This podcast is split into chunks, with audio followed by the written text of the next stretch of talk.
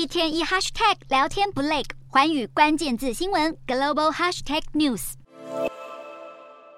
住房买房一直以来都是新加坡的热门议题，如今随着新国政府提高首购族买房津贴之后，祖屋房市更加火热。新加坡政府努力调整祖屋政策，协助民众完成拥屋梦。究竟新加坡是如何做到人人有屋住？台湾能不能比照？新加坡一九六零年成立建物发展局，专门负责建设平价住宅，每五年就会检讨一次住房政策，包括平价住宅要盖在哪里，民众能够负担多少，也顾及年轻人买房需求，再加上宛如台湾劳保的新加坡中央公积金制度，薪资百分之二十提存，企业再补助百分之十七，政府还会每年例行拨款，这些钱当地民众都可以用来购买祖屋。当局所提供的住房贷款，甚至可以让民众贷到总价百分之八十到九十，而且只有一到两趴的利息，也因此新国有八成的人口都住在政府祖屋。无可否认的是，在祖屋政策作为防火墙下，新加坡房屋的可负担性优于其他先进城市。